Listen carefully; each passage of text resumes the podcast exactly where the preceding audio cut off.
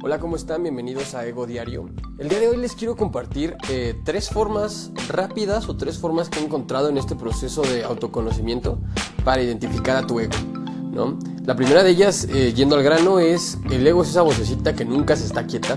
¿Te ha pasado que cuando ya te vas a dormir empiezas a pensar muchísimas cosas? O cuando vas hacia, hacia alguna junta te empiezan a llegar, te empiezan a llegar pensamientos este, que no tienen nada que ver con lo que habías preparado, con lo que ya ibas listo y entonces dices, oye, estás pensando en cállate, ¿por qué estás pensando esto? ¿Por qué estás diciendo esto? Bueno, una de esas, de las formas para identificar a tu ego es identificar esa vocecita, ¿no? Que nunca se está quieta. La número dos es que esta vocecita siempre está pensando en pasado y futuro. Y esto es un poquito, eh, es, es un punto clave para entender al ego porque por lo regular, el ego siempre, cuando empieza a pensar o empieza a activarse o a manifestarse, por decirlo así, es, es, cuando te empiezas a acordar de cosas que te han sucedido en el pasado, ¿no? Y que te vuelves a sentir avergonzado, te vuelves a sentir preocupado, te vuelves a sentir, este, no sé, ansioso, triste. Y cuando empiezas también a pensar en el futuro, que yo creo que este es el, un poco más peligroso, ¿no? Porque estás empezando a preocuparte a sentirte triste, ansioso de alguna manera sobre cosas que todavía no, que todavía no has creado, que todavía no has provocado, que todavía no existen.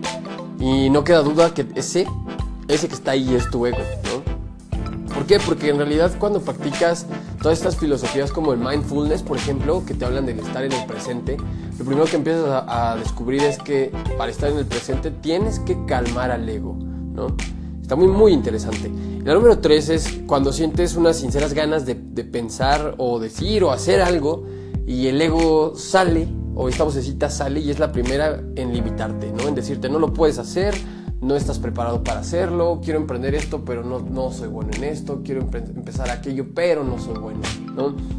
¿Por qué? Porque el ego está formado de ciertas eh, descripciones que te han conformado o que te ha puesto la gente, te ha puesto tu realidad.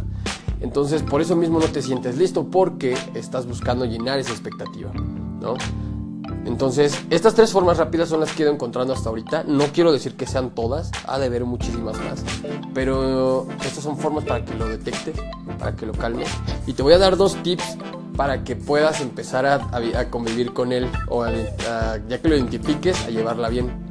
Por ejemplo, generar ese, ese blink, ese choque o ese, esa que actives tu conciencia cuando detectas que no eres tú el que está hablando o el que, tú el que está pensando y que digas, wow, tú eres el dedo, no sé, por ejemplo, así, ¡pam!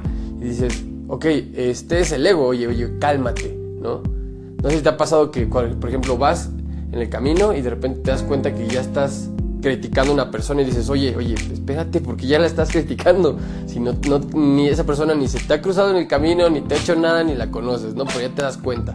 Entonces, es generar ese, ese choque para despertar, ir despertando poquito a poco la conciencia e ir cachando al ego en esos pensamientos.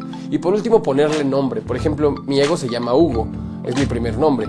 Said es mi segundo nombre, entonces yo me llamo Hugo Said, el primer nombre es Hugo y es el que le puse a mi ego. Entonces, cuando converso con él o tengo algún enfrentamiento con él, para, ah, para calmar las cosas, le llamo por su nombre, ¿no? Le pongo Hugo. Creo que son herramientas muy simples, no son las únicas, pero espero que te puedan servir, espero que las estés disfrutando, que las disfrutes, que me cuentes cómo te fue y sigue pendiente de este podcast que estoy empezando a disfrutar muchísimo. Te mando un saludo, te mando un abrazo y cuídate.